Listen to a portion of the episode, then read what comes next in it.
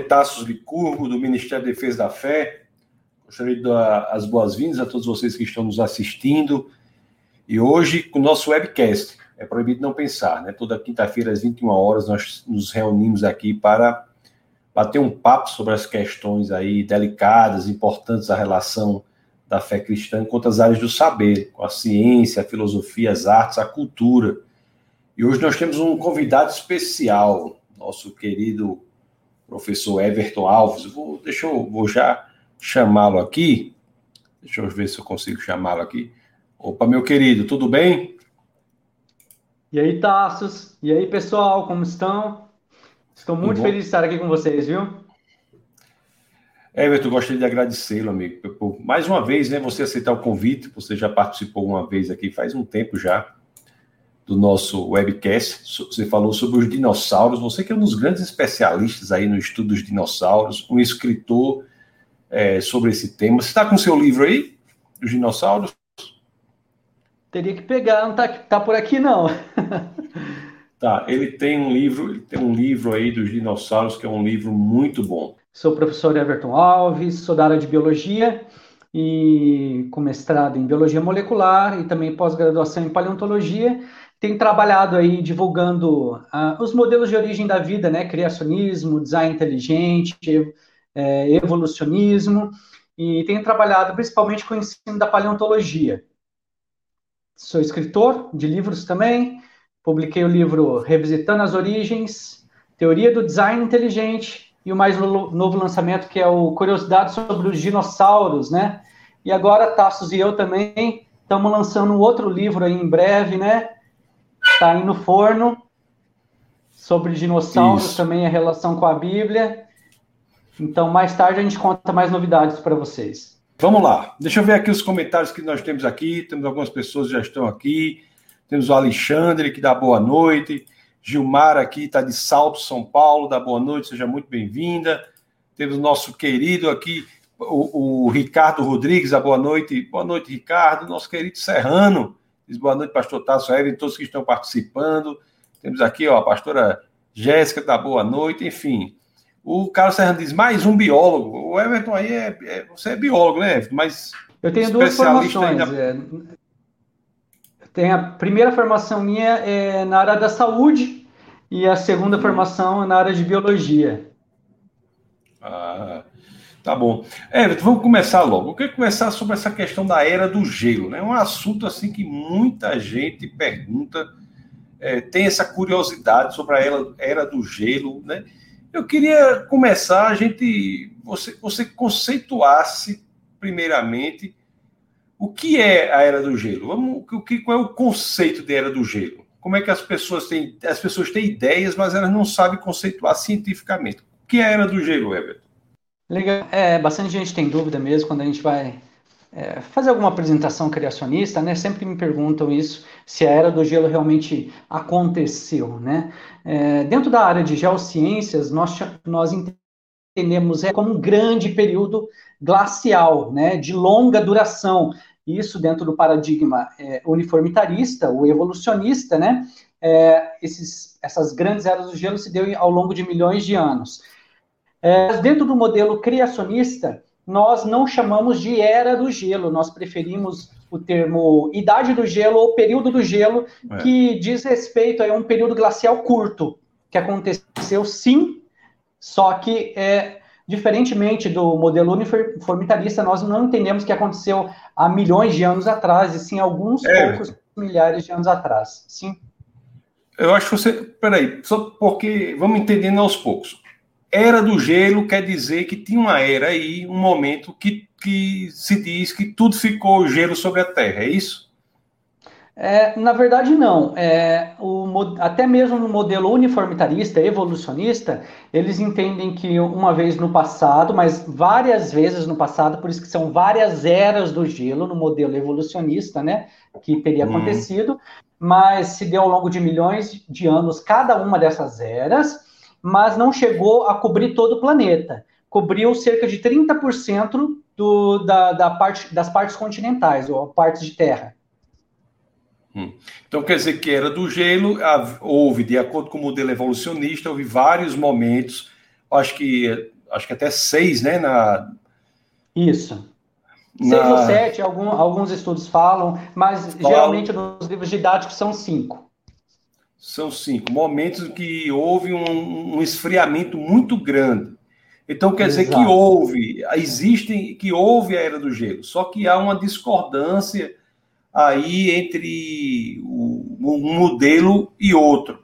Mas antes de nós Exato. entrarmos nos modelos, mas antes de nós entrarmos no, nos modelos, nós já vimos aqui que o que é era do gelo, nós vimos que há evidências de que houve de fato a era do gelo, quer dizer, já, nós já aprendemos que não é algo para o qual não tem evidências. Tem evidências para a era do gelo.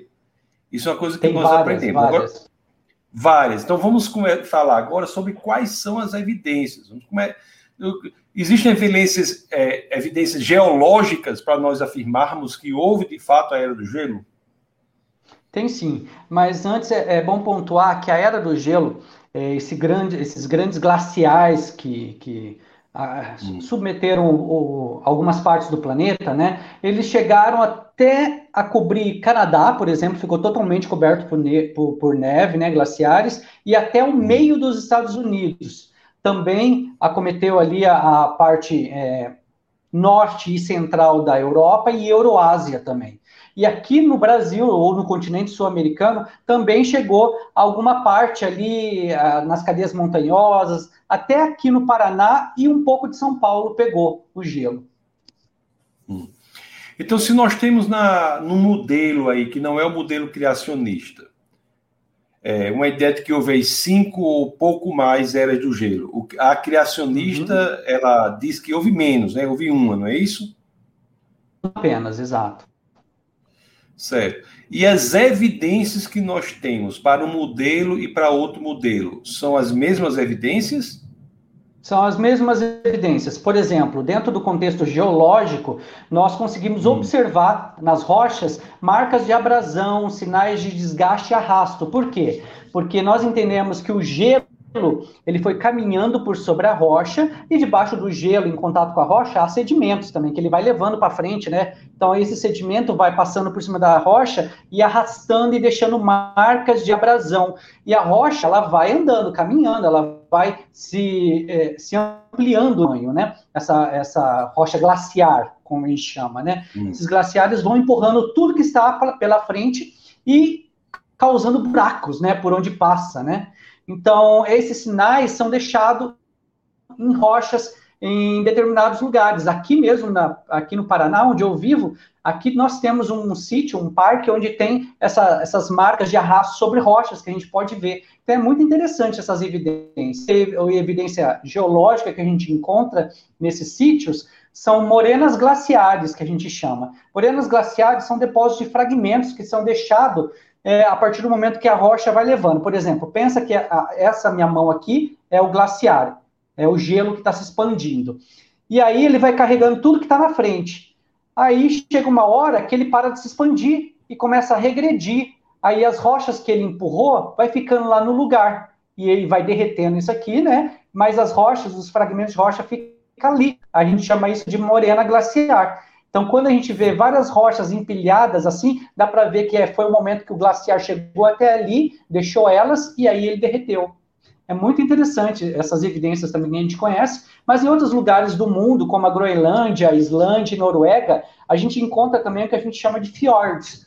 Fiordes são é, montanhas é, de rochas, né, que foram ali é, sofrer erosão por, do, dos glaciares que foram fazendo fissura no meio dessa rocha, dessa montanha, né? E causando uma grande erosão, um grande buraco. E hoje a gente encontra no meio dessas duas montanhas apenas um rio, porque derreteu. Um dia foi tudo gelo que foi se erodindo essa montanha. Então isso é muito importante para a gente entender a força, o poder que tem de erosão um glaciar, né? Ele não é algo que chega ali perto de uma montanha e para. Você usa esse nome glaciar, né? O, o que isso aí é o quê? Não, todas as, não são todas as pessoas que estão entendendo o que é um glaciar.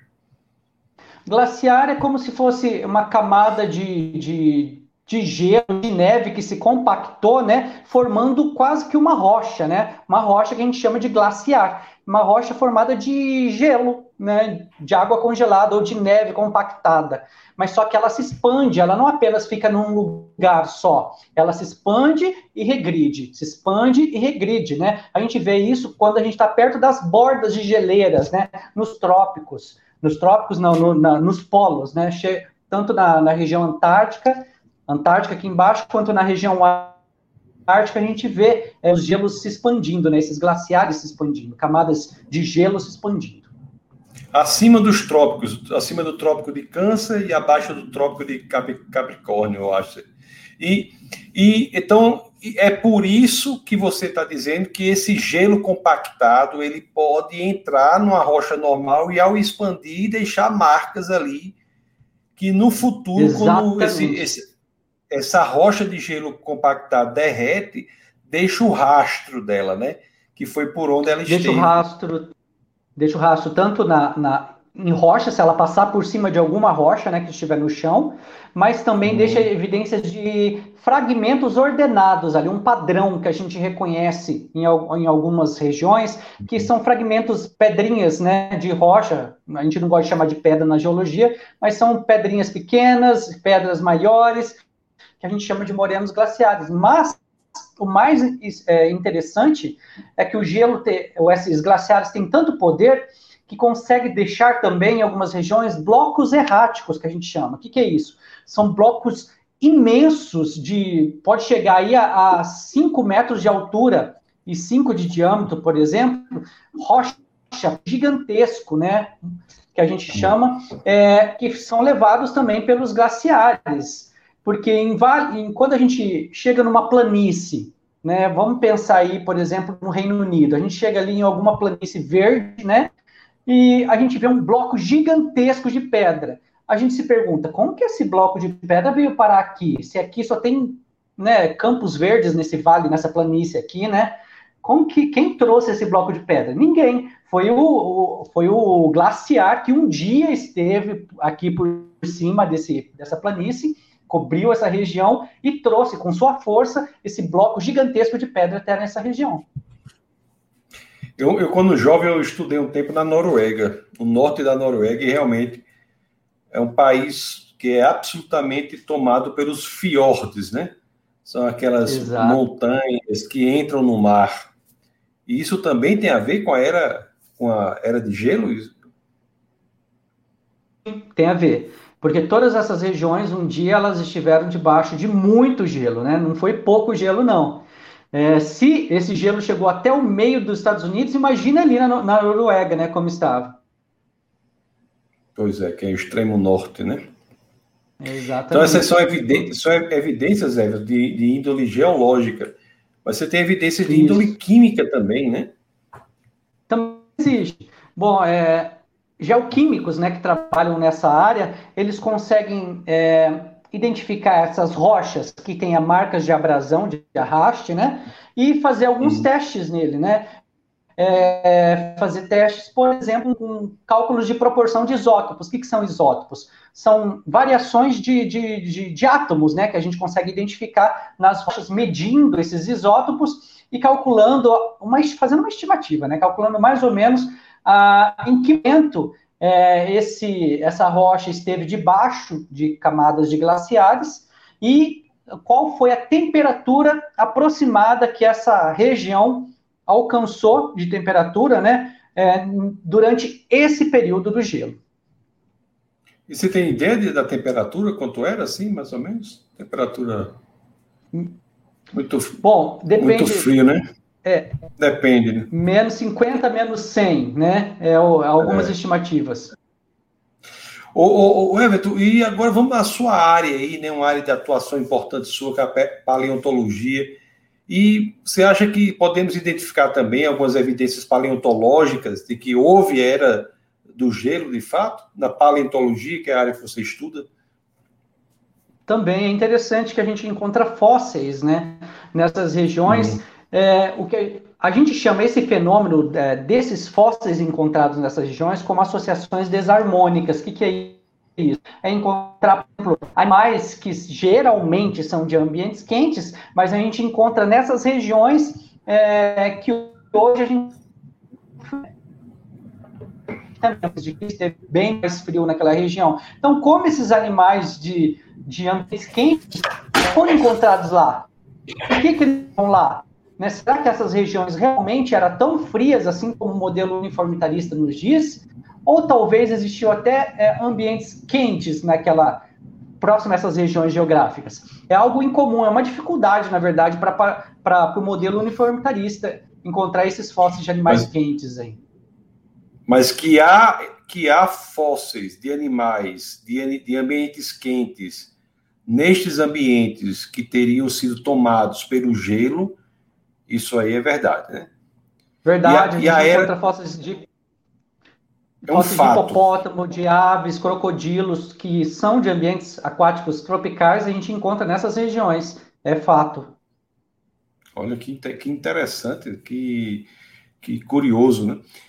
Isso, então, é, nós vimos o quê? Nós vimos que, de fato, houve a Era do Gelo, que nós temos evidências para isso, que são as evidências geológicas, químicas, paleontológicas, e até aqui nós não temos a necessária divisão das duas visões, né? a visão criacionista e a visão não criacionista, que você está chamando de un, uniformitarista.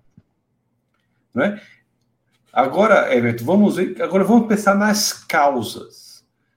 Pra, vamos, se nós nos focarmos unicamente na visão não criacionista, na visão uniformitarista, é, essas causas do gelo são diferentes da causa do criacionismo.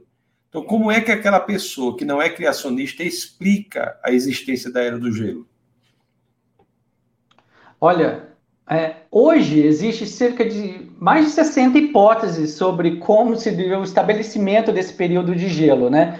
Mas é, hum. eu acho que o mais clássico, né, o que é ensinado para dentro das universidades para os nossos estudantes, é a hipótese de Milankovitch. A hipótese de Milankovitch, hum. ela foi proposta em 1920, né? E ela fala que existiram três tipos de variações na órbita terrestre, porque nós sabemos que o eixo da Terra ele é inclinado, né?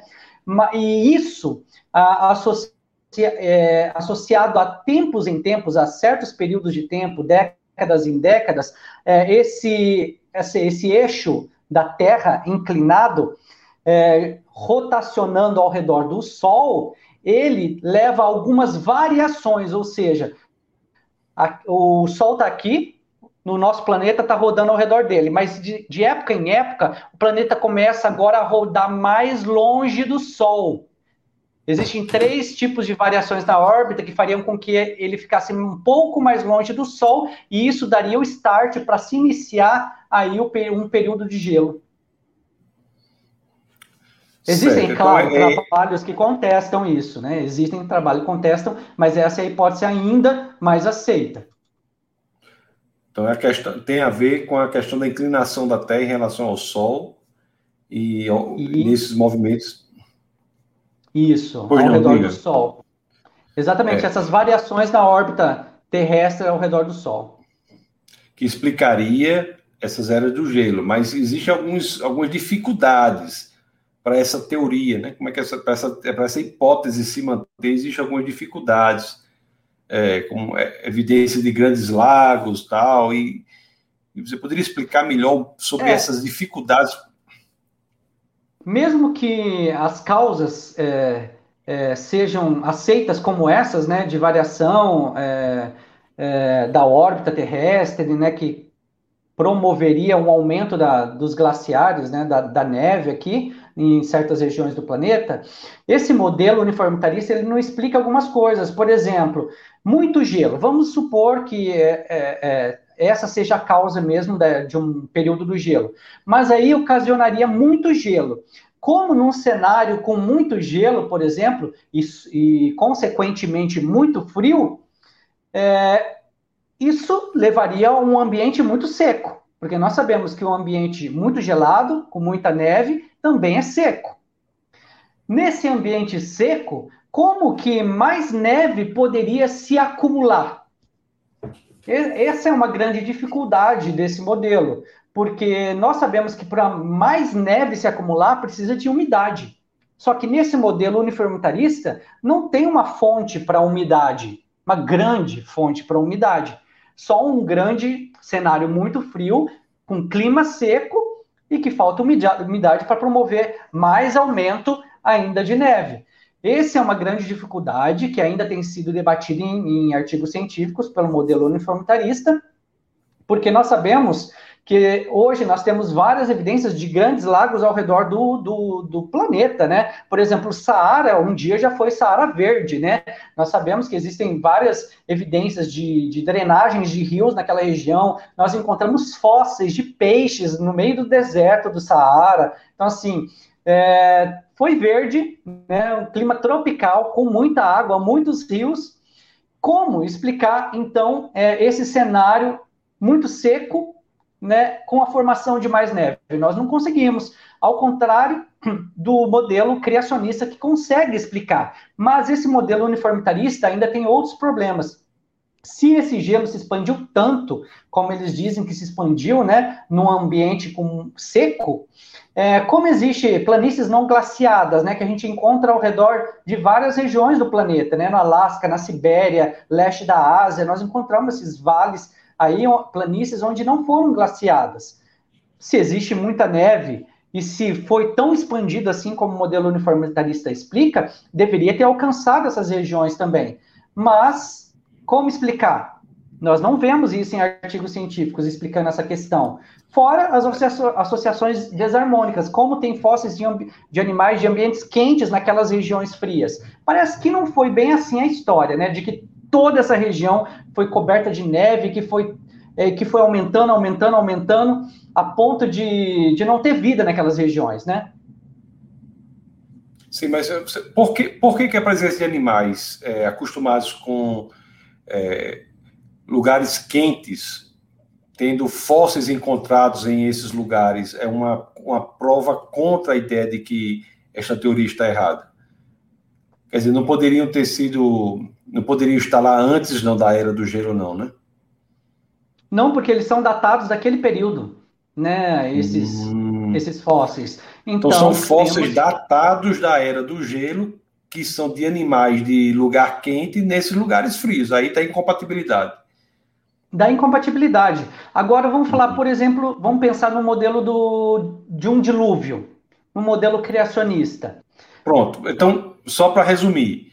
Então, o que o professor F nos ensinou, né? Nos ensinou que existem evidências para a existência da era do gelo, né? Ele falou das evidências de, de, índole paleontológica, química, falou de evidências de índole geológica, são evidências. Então, houve. Agora, as causas. Então, existe uma visão aí que tira Deus da jogada, que é a visão não criacionista, que ele chama de uniformitarista, não é? que diz que, que explica em razão de variações na rotação lá da Terra, onde houve esfriamentos muito grandes.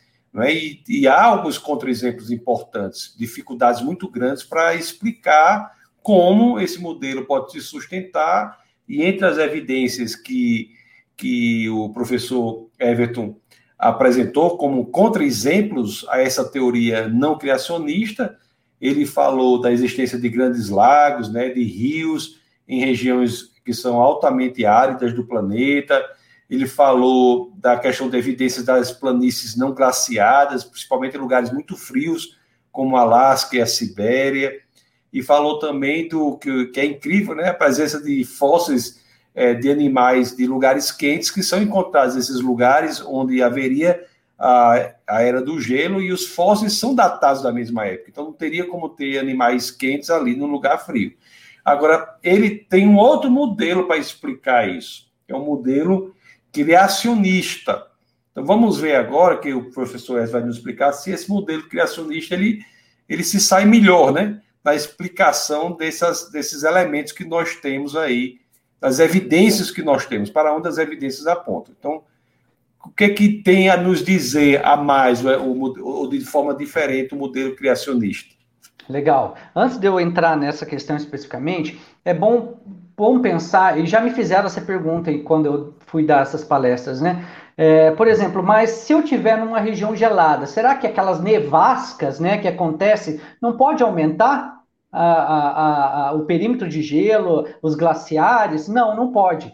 Ele pode aumentar é, o nível da camada de gelo, que normalmente acontece, né? Por ano, por exemplo, é, a gente aumenta nessas regiões com neve 10 centímetros a 20 centímetros, né? É a estimativa, a média, né? Que isso acontece. Claro que há variações por ano, mas geralmente é isso mas isso não faz aumentar os glaciares, expandir para novas regiões. Isso não.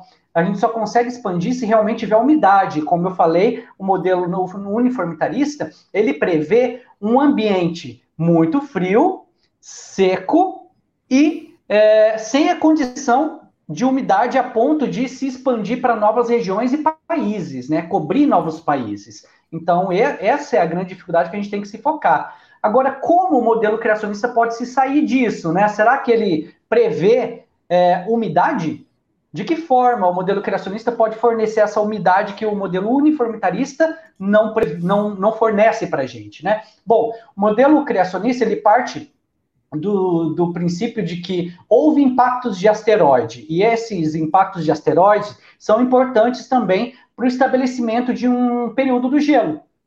É, mas só que esses, é, esses impactos de asteroide, nós temos diversas marcas no planeta desse período de gelo, ou desse é, antes do período do gelo, que nos, nos pode indicar que sim, o planeta sofreu vários impactos, né? Nós temos cerca de 200 impactos de crateras de, de meteoritos aqui na superfície do planeta. Agora pensa comigo, se o dilúvio é, ele começou por conta de uma ruptura na crosta terrestre e essa ruptura é, foi causada por impactos de meteoros ou meteoritos, então os, essa, essas 200 marcas de impacto que nós temos na superfície do planeta, ela agora pode se encaixar muito melhor nesse cenário, porque a Bíblia nos diz que é, as grandes profundezas da Terra jorraram, né? Jorraram o quê? Água quente. Se a água saiu lá de baixo, ela sai quente e com muita pressão. Agora, já pensou a crosta terrestre se fragmentando por conta de impactos de meteoritos? Essa fragmentação gera o quê? Afastamento da crosta. E isso gera também agora inícios de sísmicos, né? De terremotos. Terremotos causam o quê? É uma coisa levando a outra. Terremotos levam a grandes vulcanismos. E nós já detectamos ao redor do planeta várias províncias ígneas, né? Várias de, é, regiões grandes com derramamentos de lava que foi causado por grandes erupções, por grandes terremotos, por grandes fragmentos ou modelações da, da, das tectônicas de placas, né? Que nós entendemos que deram início ali durante o dilúvio por conta desses impactos de meteoritos. Agora, vulcanismos, nós sabemos que vulcanismos ger, é, geram emissões de gases para a atmosfera. Agora imagina, hoje nós já catalogamos cerca de 1.420 vulcões, né, que a gente já deu nome aqui no, na, no planeta, né, tanto na superfície dos continentes quanto no fundo dos oceanos. Imagina esses 1.420 vulcões entrando em erupção ao mesmo tempo. Há estimativa de que houveram mais de 10 mil vulcões entrando em erupção ao mesmo tempo todos esses vulcões jogando cinzas para a atmosfera, bloqueando a atmosfera, impedindo agora com que os raios solares ultrapassassem a atmosfera para chegar na, no, aqui no solo, né, na superfície do planeta. Toda essa, essa camada de cinzas ao redor do planeta, ela tinha que ser reabastecido constantemente, ou seja, então deveria haver vulcanismos intensos ocorrendo ao longo de dezenas de anos após o dilúvio. É, mas será que nós temos evidências para isso? Sim, encontramos várias evidências para isso. Só nos Estados Unidos, nós temos cerca de 68 quedas de cinzas, né? 68 episódios vulcânicos é, que aconteceram durante esse último período glacial, né? Que eles chamam de último período durante o Pleistoceno. É, só na, é, é na, na, Groenlândia, nós temos cerca de 2 mil eventos é, vulcânicos de, de de camadas de cinza que deixaram registradas entre as camadas de gelo. Dá para contar isso quando a gente é, fura um poço de gelo, um núcleo de gelo, né? Extrai essa amostra, dá para ver as marcas, né? Onde é gelo e onde é as camadas mais escuras de caídas de cinzas, né? E assim a gente vai contando quantas quantos episódios vulcânicos nós tivemos naquela região. Cerca de 2 mil é, quedas de cinza só na Groenlândia, 68 nos Estados Unidos, então nós conseguimos entender que sim, houve grandes episódios vulcânicos, mas o modelo evolucionista não leva isso em consideração. Infelizmente, o modelo criacionista entende que esse é um fator muito importante para o estabelecimento inicial de um período do gelo, porque uma coisa vai levando a outra. Se nós temos a atmosfera tampada, não entra sol, vai o que é acontecendo esfriando a superfície da Terra. Agora, com grandes quantidades de água saindo, né, lá das profundezas da Terra, água quente, deixando os mares e oceanos quentes. Agora, imagine esses animais que viviam na costa dessa, é, perto dos oceanos. Ali seria um ambiente quente, mesmo num período do de gelo. Agora, aqui a gente consegue entender melhor as associações desarmônicas, né? Porque a gente encontra fósseis de animais de ambientes quentes durante um período do gelo. Por quê? Porque num cenário criacionista, com os mares quentes, nós conseguimos ter no be na beirada da, da, da, dessas costas, né? É, da, ali dos continentes, lugares quentes ainda, ainda dentro de um período do gelo, mesmo estando lá próximo do norte. Então faz muito mais sentido. Por quê? Porque oceanos quentes evapora. Essa, essa umidade levando, sendo levada para a atmosfera, ela vai sendo transportada por é, correntes de convecção, né, ventos, né, para cima dos, dos continentes. Quando chega em cima dos continentes, perto dos picos das montanhas, o que, que acontece? Condensa e cai na forma de neve. Então, olha só, umidade gerada pelos oceanos quentes sendo levada para cima dos continentes, condensa e cai na forma de neve. Então, aí sim nós temos o mecanismo ideal para formar muito mais neve, né? Muito mais glaciares, porque nós temos a presença da umidade por conta do, de, um, um dilúvio. Tá. Everton, você, você diz aí que houve quedas de meteoritos como um, algo que ocasionou dilúvio, é isso? Exatamente. Essa Isso. é a proposta que os criacionistas, cientistas criacionistas têm, têm feito, baseado nas evidências de impactos de meteoros hum. e é, com o relato bíblico, com as evidências bíblicas que nós temos. Embora a Bíblia não mencione meteoros caindo. Ah, isso, Isso é bom. A Bíblia também não menciona uma escuridão né, após o dilúvio. A Bíblia não menciona é, a atmosfera de um ambiente pós-diluviano escura, com camadas de cinza, mas nós sabemos também que a Bíblia não menciona muitas outras coisas que aconteceu durante o dilúvio e que a gente vê hoje através dos registros geológicos e paleontológicos. Isso. O Carlos Terra ele faz exatamente essa pergunta. Ele diz assim: havendo grandes e muitos meteoritos ocasionando vulcanismos e grandes quedas de cinza, a Bíblia não teria registrado no evento pré-dilúvio, hum, se poderia ou não, né? Poderia ou mas não, o, não necessariamente. É, não necessariamente, mas o que é importante, e o Everton deixou claro aí, é que a explicação do dilúvio com existência de meteoritos é uma explicação, os meteoritos não estão nas escrituras. É uma não. explicação que, né, que, que dá sentido, faz sentido o dilúvio. É, o, o, dilúvio ele se compatibiliza, compatibiliza com, se torna compatível com a era do gelo, necessariamente temos que levar em consideração a queda de meteoros? O dilúvio não. sem meteoros não explicaria? Explicaria, explicaria também. Essa proposta dos meteoritos tem sido hoje é, a, incorporada aos mecanismos né, do modelo criacionista para o episódio de estabelecimento de um período do gelo, hoje por quase todos os institutos criacionistas.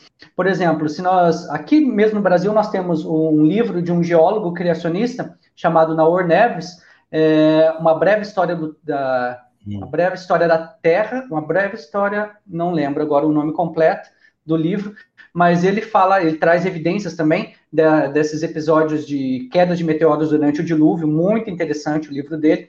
É, é o, ICR, que é o Instituto for Christian Research, que é da Igreja Batista, lá nos Estados Unidos, também eles propõem. É, o Answer in Genesis também está utilizando as quedas de meteoritos, assim como o Creation Ministries International, lá da Austrália, o Creation Research Society, também dos Estados Unidos. Então, hoje está sendo praticamente unânime dentro das propostas criacionistas que, sim, é, quedas de meteoritos estão acopladas hoje à história do dilúvio.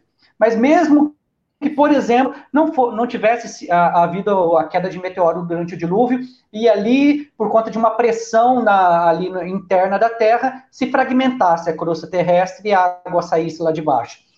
Seria o mesmo mecanismo ideal que é a umidade para a gente estabelecer um período do gelo.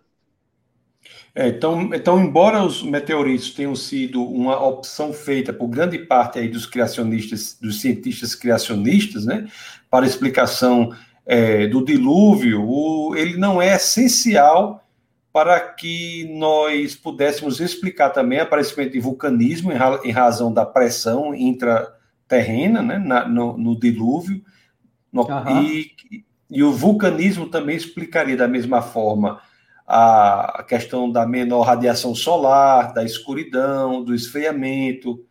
Então, eu explicaria de várias outras coisas, então. Então, assim, só para deixar isso aí. É, é, é, a questão do meteorito é que é levada em conta é, evidências geofísicas, geoquímicas, geológicas, e paleontológicas também atrelada a quedas de meteoritos, né? E também antropológicas, porque nós temos relatos maias, por exemplo, que fala que um período do gelo se estabeleceu por conta de uma queda de fragmentos de rocha do céu. Então, assim, são várias evidências nos campos de conhecimento humano é, é, que podem ser agora compreendidos à luz da Bíblia para a gente entender, mas é uma hipótese ad hoc da Bíblia, né? Não é uma questão que a Bíblia relata. Então, fantástico. Então, nós temos aí uma explicação criacionista que resolve vários problemas, né? Resolve uhum. até a questão da, das relações desarmônicas, etc, etc. O Serrano, Exatamente. ele faz uma pergunta aqui, ó. A, professor F, aprendemos que as relações desarmônicas estão relacionadas às cadeias alimentares, porque o senhor está usando esse tempo para aparecimento de animais quentes em regiões glaciais. Dentro das geociências, a gente utiliza esse termo, associações desarmônicas, também para se referir a animais que não pertencem a uma determinada região. Então, são termos semelhantes que são utilizados em contextos diferentes.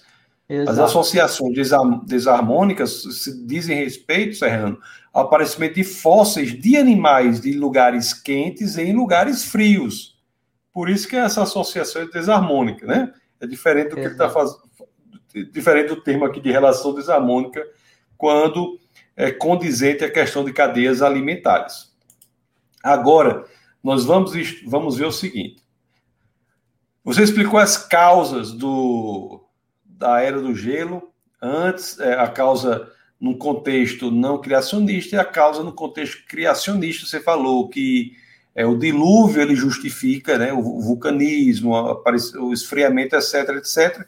E e mesmo aqueles que não queiram aceitar a questão dos meteoritos como o meio pelo qual o dilúvio ocorreu, também não tem problema, porque o próprio dilúvio por si só, a liberação de pressão intraterrena, também teria um efeito semelhante. Agora vamos Exato. falar sobre o que teria acontecido antes da época do gelo. Antes da época do gelo, como era a situação, Everton? Olha, é, Hoje é aceito pela comunidade criacionista que antes da época do gelo, nós tínhamos, por exemplo, é, antes do dilúvio, nós tínhamos é, 70% de massa terrestre e 30% de água.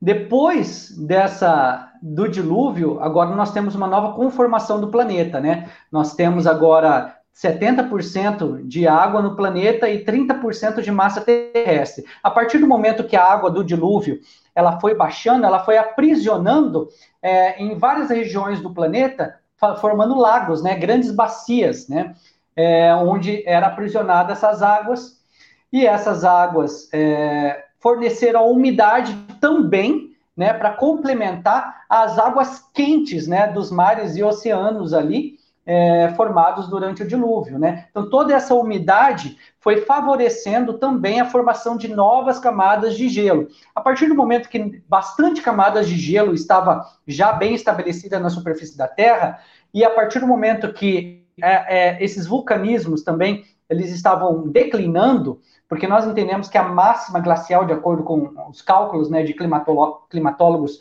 criacionistas, o máximo glacial, o que, que, é isso? O período onde teve alcançou mais, mais, gelo possível foi 500 anos depois do início do período do gelo.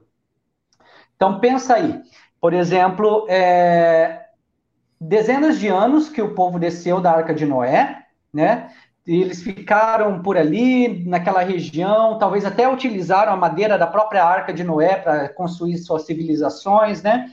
É, só que eles se mudaram dali quando? A Bíblia fala que eles saíram dali daquela região. Fala que mais ou menos cerca de 100, 120 anos, o povo desceu para um vale onde é, a Bíblia chama de Vale do Sinar, onde hoje fica o nosso atual Iraque, né? E ali fizeram grandes construções, né, como a Torre de Babel. Isso teria acontecido cerca de 100, 120 anos depois do dilúvio. Interessante é que eles possa, podem ter descido daquela região, onde da Turquia, né, onde possivelmente a arca parou, né, de acordo com a narrativa bíblica, e eles desceram por quê? Porque ali estava começando a se formar grandes quantidades de gelo agora na, nesses polos, né? Eles tiveram que descer para as zonas mais quentes, onde eles podiam agora plantar e colher.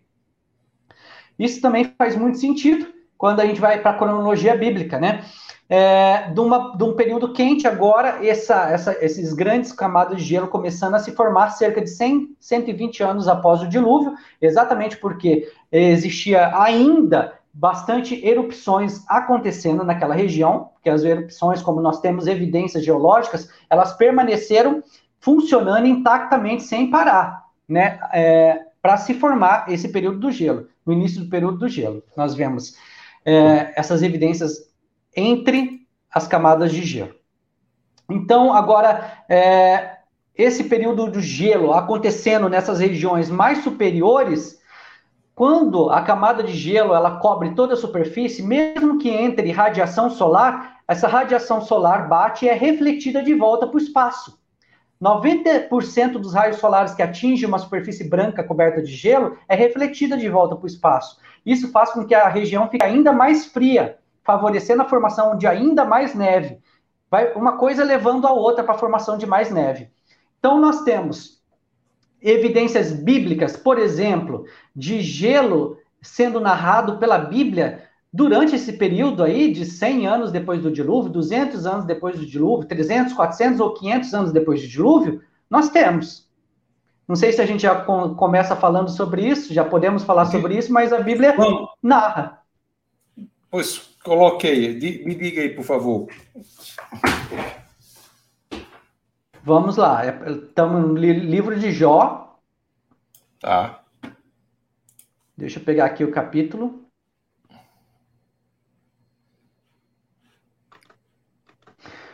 Capítulo 6 de Jó, versículo 16, fala sobre neves, neve na, naquela região onde Jó é, habitou.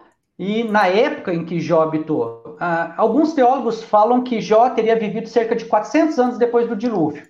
Então imagine é, depósitos de neve aí nessa, nessa época em que Jó teria vivido.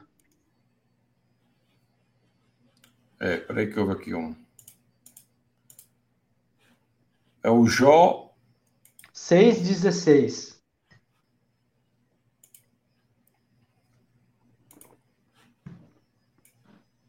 Aqui, ó.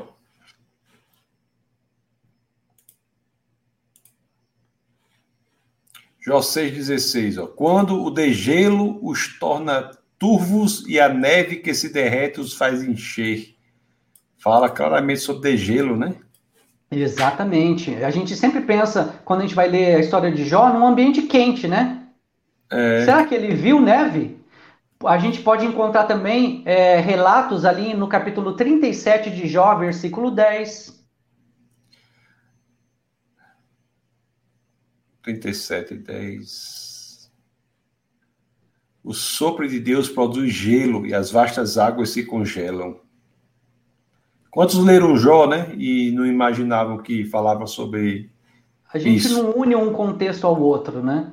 É. Nós vemos também falando sobre depósitos de gelo no capítulo 38, versículo 22.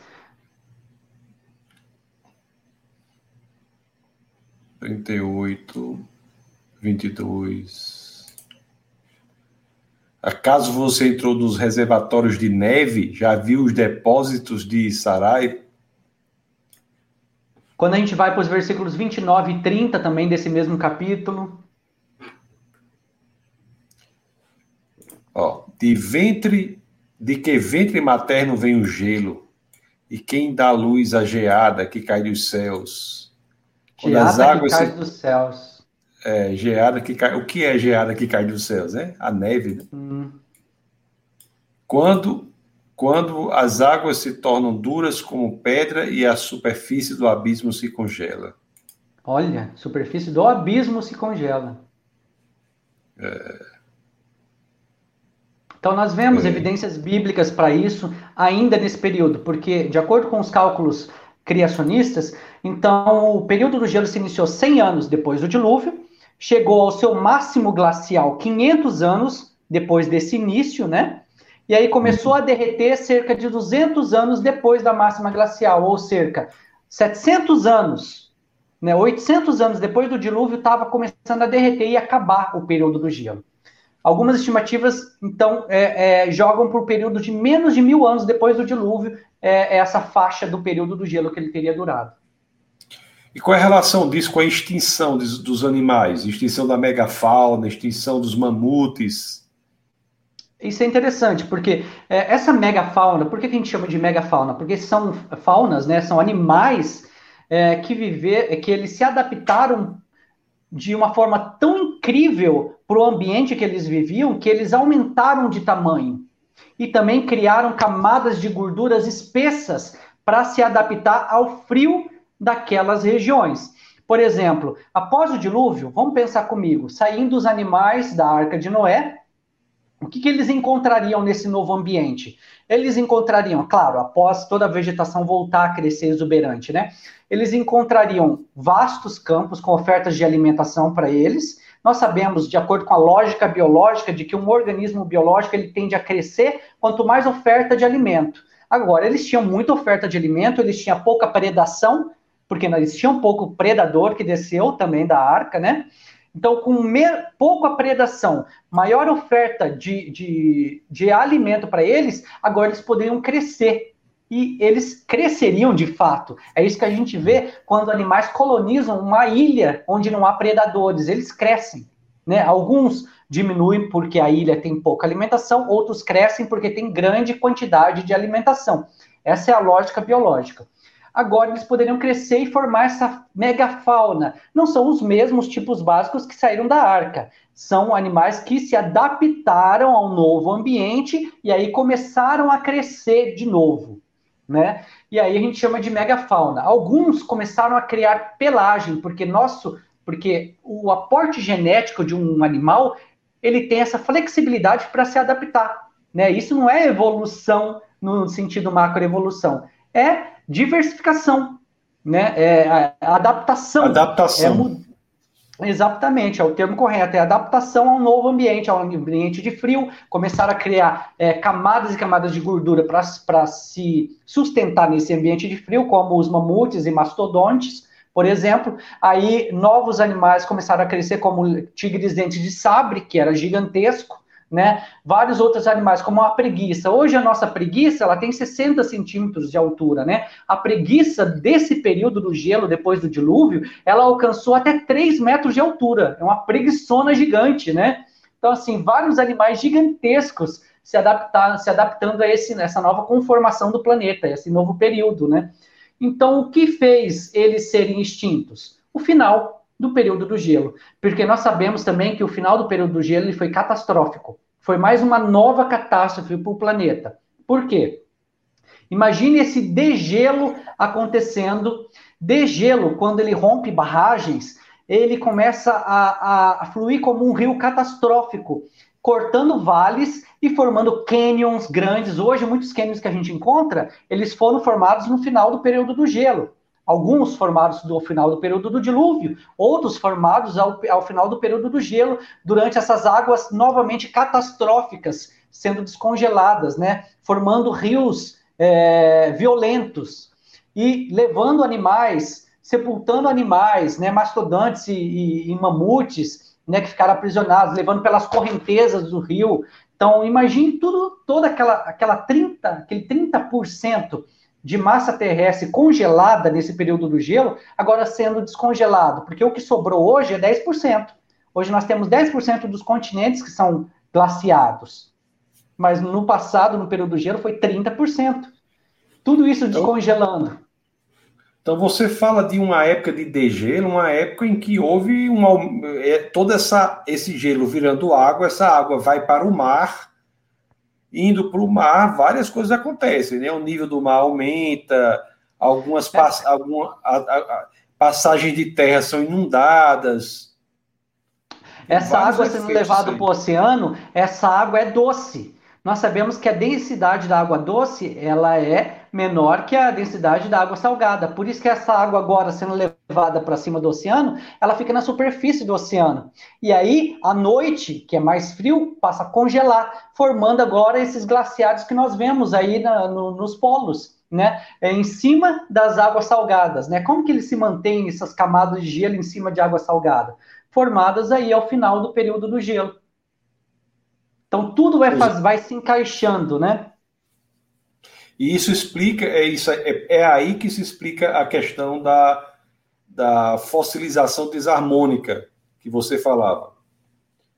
Hoje a gente encontra em várias regiões onde tem esses, esses blocos né, de gelos grandes, né, esses glaciares grandes, animais que não deveriam pertencer ali, que não deveriam viver ali, mas eles estão ali na forma de fósseis. até, por exemplo, é, durante o período do gelo, existiam pontes de terra sendo criadas entre, por exemplo, a, a, a Sibéria e o norte ali da América do Norte, por onde animais migraram. Nós temos migrações acontecendo, né, dessas regiões e animais quentes ficaram no meio do caminho. Animais de ambientes quentes ficaram, e a gente encontra ali na, na, na região da Berinja animais de ambientes quentes também mas o que atravessavam. né? Exatamente, o Estreito de Bering. Mas não só no é. Estreito de Bering, como na Australásia, onde foram criadas também pontes de terra entre a Ásia e a Austrália ali, é, nesse período do gelo, como é, é, para um, um, período do gelo se estabelecer, é preciso de umidade. Essa umidade é chupada do meio do planeta, levada para o polo, né, para formar mais gelo ainda, mais neve. E aí é como, por exemplo, dentro do seu quarto com o ar-condicionado. O ar-condicionado ele retira a umidade e joga para fora. E durante o período do gelo aconteceu isso. No meio do planeta, a umidade foi retirada, levando para os polos. E aí essa massa de terra apareceu. Agora, no final do, do período do gelo, o que, que acontece? O degelo acontece. E aí, essa água derretida faz com que o nível dos oceanos suba, submergindo aquelas antigas pontes de terra e aprisionando agora na Austrália animais que conseguiram migrar para lá, como o canguru, por exemplo, ficaram agora ilhado porque houve o degelo, né? O nível do mar subiu. Você acredita que houve migrações humanas também pelo Estreito de Bering, de Beringer? Então, to, então todo o povoamento das Américas se dá por levas migratórias neste período, né? Antes, antes do, do, do pós-glacial ou, ou logo onde havia essa passagem, né? É pós-glacial, sabe por quê? Porque nós entendemos pela, pela, pelas evidências que nós temos criacionistas de que o período do gelo começou ali 100 anos depois do dilúvio. Mas ali, 120 anos depois do dilúvio, o povo ainda estava reunido ali em torno da, da civilização de Babel, da Torre de Babel. Eles começaram a migrar a partir do momento que o período do gelo também estava acontecendo. Aí depois que Deus confundiu as línguas, cada um foi para o seu quadrado, né, para sua região, e aí eles foram migrando, passando da, das regiões ali asiáticas para regiões euroasiáticas, passando para a América do Norte, chegando aqui até a América do Sul. Então, não há, não há divergência quanto ao modelo evolucionista e criacionista. Nós concordamos que houve migrações por essas pontes de terra, não só nós humanos, quanto os animais. A única diferença é em que época isso aconteceu. Eles diz, dizem que foi há milhares, há milhões de anos atrás, nós dizemos que foi 100 anos depois do dilúvio, 200 anos depois do dilúvio. Interessante, né? E também tem a questão da formação de desertos, não é isso? Porque você. Desculpa. Sim. É, a partir do momento que essa, essa umidade é chupada do meio do planeta para os polos, é, vai ficando muito seco essas regiões e após o fim desse período do gelo, essas regiões onde estavam secas agora começam a dar a, áreas para desertificação. A desertificação começa a aparecer ali na África, em algumas regiões da Ásia, e algumas regiões aqui da América do Sul também começa exatamente por conta de toda essa umidade que foi retirada naquele momento para formar aquelas, aquele período do gelo, para aumentar né, a massa glaciar. Então, sim, faz tudo muito sentido. Também evolucionistas e criacionistas concordam nesse fato. Ô, ô antes da gente ir para as perguntas, você falou que você falou sobre a questão de, de que alguns animais ficaram ilhados, né? Como você citou os cangurus na Austrália, né? E por que, que eles correram para lá? Você tem alguma explicação de. É, é, Existem duas hipóteses. É, que os evolucionistas dizem que os marsupiais eles se originaram aqui, na América do Sul, e aí eles foram para lá. Né? Eles dizem isso porque eles dizem que um dia os continentes estiveram próximos, né? E aí foi possível criar, é, não próximos, já não estavam mais próximos nessa região, né, nessa época, né? Mas nessa época, como o nível do mar baixou, foi criado pontos de terra novamente entre a América do Sul e a Antártida. Antártida era é, zonas quentes ainda. E aí foi possível caminhar do, da América do Sul, Antártica, até chegar próximo ali da América, da, da Austrália, né? Da Oceania e Austrália.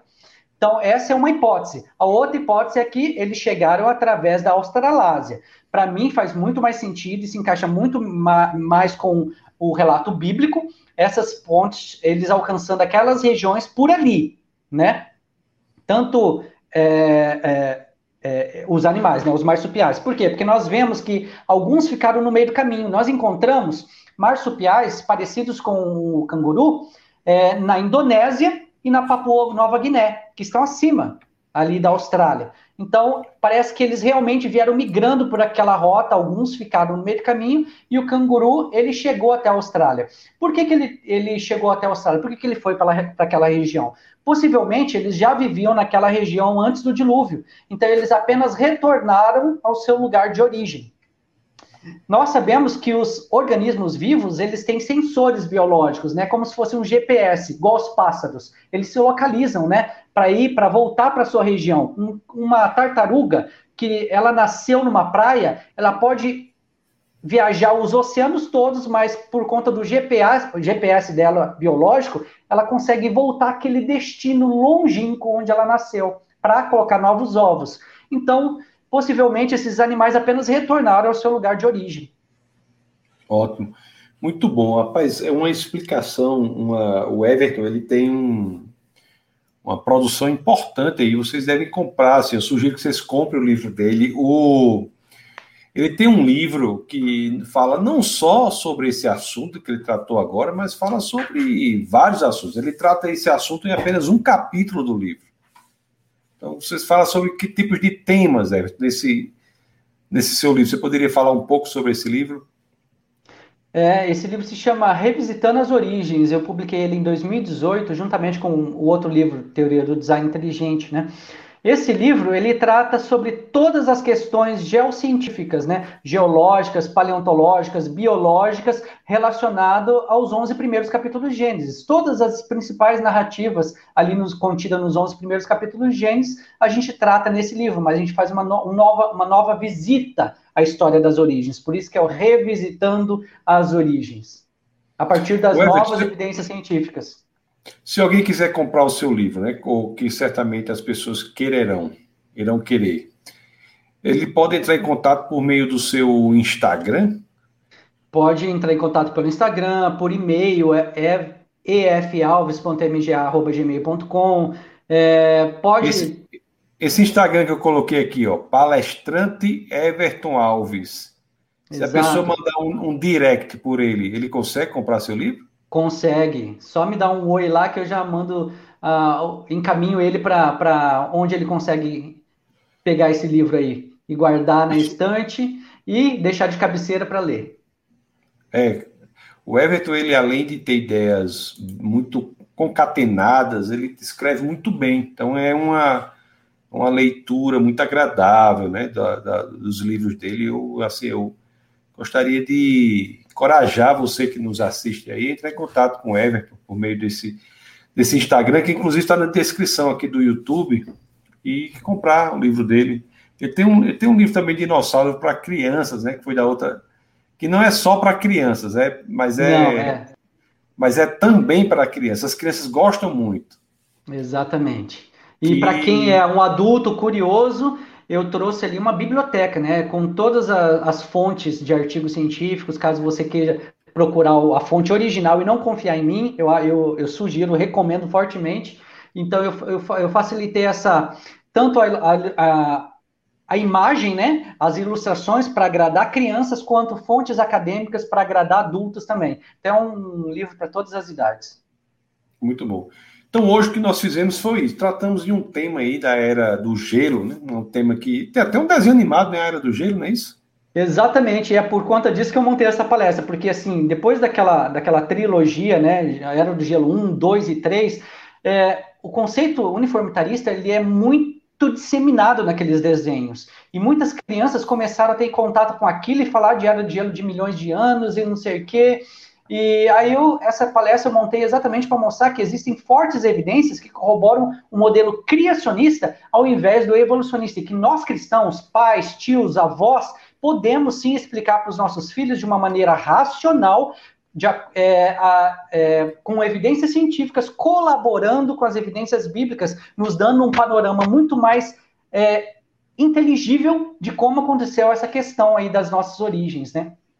Porque também é um assunto das nossas origens. Deixa eu só ver algumas perguntas. Se tiverem algumas perguntas, coloquem agora aí nos, nos comentários do, do, do vídeo aqui no YouTube, defesadafé.tv que eu vou ler aqui, são 10 e 4, nós vamos até aí 10 e, 10 e pouco, né? Estamos já indo aí para os últimos minutos.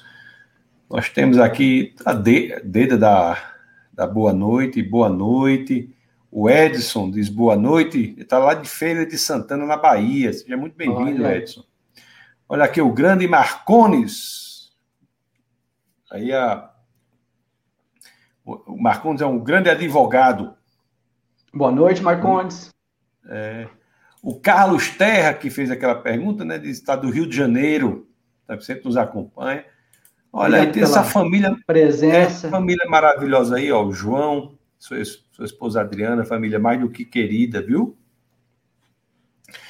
O Emerson da Boa Noite. O João. Legal que a gente esse... tem aqui pessoas de todas as regiões. É, esse João Vitor e o Pirula, já fala, esse Pirula é, o, é, um, é um evolucionista, é um, alguém falou já disso aqui algumas vezes nos webcast.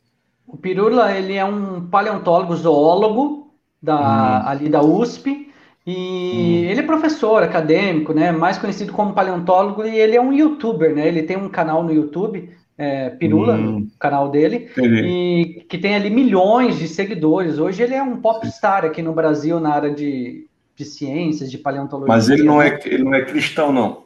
Não, não, ele vive para refutar os criacionistas. Eu acho que a hum. ideia dele é refutar criacionistas e os TDIstas também. Ele faz vários vídeos para criticar os TDIstas. ah, tá. É Agora ele está se unindo bastante com a ABC2 a BC2 está convidando bastante o Pirula para falar sobre as evidências da evolução. Ah, ele é evolucionista. Sim, Maria Borja, boa noite, irmãos, graça e paz. O professor Celulim diz assim, ó, João Milson diz assim, graça e paz, boa noite, sempre muito bom aprender com vocês por aqui, meus professores. Obrigado pela presença. É, Elizabeth diz assim, boa noite, está de Parnamirim, Anamirim. O Carlos Terra agora fez uma pergunta que nós já colocamos. Serrano também. Né?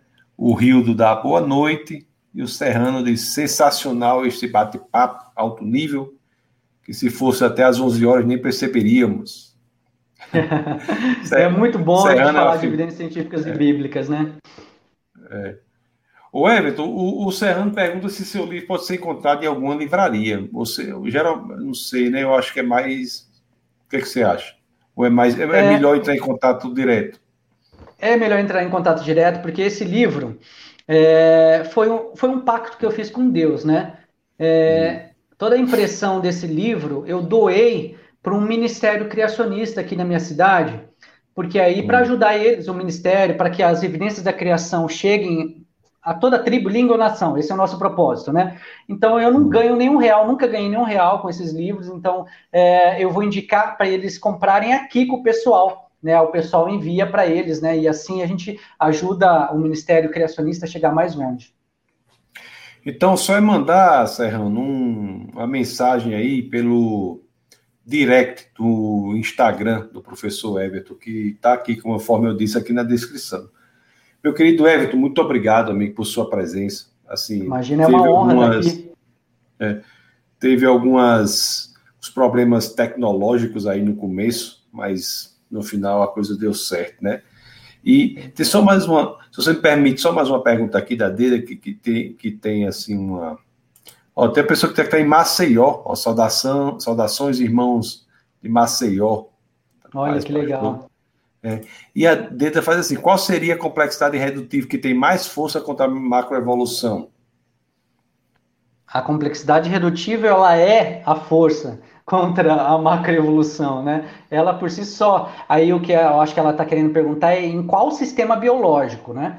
Aí a gente Isso. pode encontrar em vários. A complexidade evolutiva a gente encontra no flagelo bacteriano, que é o rabinho da bactéria que propulsiona ela para se movimentar, na cascata de coagulação sanguínea, né? É, nós vemos é, é, na entrada, na, na, nas paredes celulares, né? Em vários sistemas ali também na parede celular, a aquaporina e vários outros sistemas máquinas nanomoleculares, né? A complexidade redutiva eh, no processamento de informação do DNA, que envolve várias várias nanomáquinas juntas, né? Envolve uma maquininha de tricotar que a gente chama que é, que ela vai produzindo, né? Novas lendo informações da fita de RNA e produzindo novas proteínas. Então tudo isso é um círculo ali independente, né? Uma não vive sem a outra para produzir informação ou para ler a informação genética, né, do código genético. Então, assim, a uhum. complexidade redutiva ela está em todas as maquinarias nanocelulares. Everton, muito obrigado, meu querido. Foi uma alegria, conforme eu disse, você ter aceitado aqui o convite. Você que é uma pessoa que tem se dedicado à defesa do criacionismo, tem feito um trabalho é, relevante, tem um, um, escritor muito profícuo, né? muito, produ, muito trabalhador, produz demais, tem vários livros, e assim, isso, a, a, marca registrada dele é uma gravatinha, que ele hoje ele não colocou aí, mas ele está com, tá com uma gravatinha borboleta aí, e é isso, então, amigo, a palavra da com você vou... aí para... É uma honra estar aqui, como eu já falei várias vezes, e eu repito, é uma honra mesmo, é, eu acho que Deus vai colocando pessoas na nossa vida para nos ajudar nessa, nessa jornada, né? Nessa jornada de ministério de defesa da fé cristã. É, esses são os nossos ministérios. Eu acho que Deus te levantou também. Eu te conheci aí. É, é sempre bom a gente conhecer pessoas é, fiéis a Deus, né? Aos princípios bíblicos. É muito legal a gente conhecer pessoas que, é, que são gigantes intelectuais e também é, gigantes na, no estudo bíblico, né? Eu acho que isso é importante, né? Eu acho que Deus tem um propósito para tudo. E por isso que eu me sinto honrado em estar aqui nesse canal, que eu já era fã teu. E é sempre uma honra poder compartilhar também com quem te segue aqui, né, um pouco mais sobre a, as evidências da criação, a mensagem da criação, né? Que para mim é uma mensagem muito divina, né? É uma mensagem muito importante. É um ministério que eu faço. Para mim não é um trabalho, é um ministério de vida, é um pacto que eu fiz com Deus. E eu fico muito feliz de estar aqui e eu aproveito também para pedir oração por todos que estão aqui acompanhando, porque trabalhar no Ministério de Defesa da Fé Cristã, o Ministério Criacionista, não é fácil, a gente leva pedrada de toda, todo lugar. Então eu peço que vocês orem por mim, para que Deus nos proteja aí nessa jornada, né, e restabeleça nossas forças a cada manhã. Amém, Everton. Que Deus possa lhe abençoar cada vez mais, lhe dar coragem que você tem, né? Que você, um homem corajoso, possa é, reabastecer seu, os tanques aí de, de coragem, de oxigênio, de perseverança, de determinação, para que mais Amém. e mais Jesus Cristo seja refletido nesse ambiente também científico, universitário. que é quase Amém. que uma terra não não alcançada, né? um povo não alcançado. É. Não é? É incrível. exatamente, é difícil demais. É um, é. um ambiente é, pedregoso, pedregoso, né? É. é. Ok, Efton, um abraço, amigo. Muito obrigado, viu? Deus abençoe. Um abraço. Até mais. Até mais. Mas, irmãos, vocês viram, vocês viram aí como foi boa né, o bate-papo com, com o Everton. O Everton é uma pessoa muito abençoada, um, um, pessoa que se dedica bastante. Conforme eu disse aí, vocês têm aí o Instagram dele na descrição do desse vídeo no YouTube. E eu sugiro né, que vocês comprem o livro dele. O valor é revertido lá na manutenção do ministério ao qual ele é associado, lá no, no sul do país lá no, na região sul. E é um homem que tem feito aí muito aí pela defesa científica é, da fé. Né? Ele é muito bom na área de dinossauros também, né? Ele, é uma área que tem até no canal aqui Defesa da Fé tem. Então é isso, meus queridos. Deus abençoe vocês, né? Vocês, é, poderosamente, que vocês é, possam refletir mais e mais sobre as provas, as evidências que nós temos científicas que apontam para o relato bíblico, que apontam para o Criador. Então, fiquem na paz do Senhor. Se você quiser contribuir com Defesa da Fé, o Pix está aqui, que é pix.defesadafé.org. Por menor que seja a sua contribuição, ela é importante para a manutenção do ministério, para a expansão da obra também. Né? Isso envolve aí vários várias coisas, como vocês sabem. Então fique bem à vontade. pix.defesadafé.org. Então Deus abençoe é, poderosamente e nunca se esqueçam, aqui no Defesa da Fé é proibido não pensar. Um abraço. Essa foi uma produção do Ministério Internacional Defesa da Fé, um ministério comprometido em amar as pessoas, abraçar a verdade e glorificar a Deus. Para saber mais sobre o que fazemos, acesse defesadafé.org.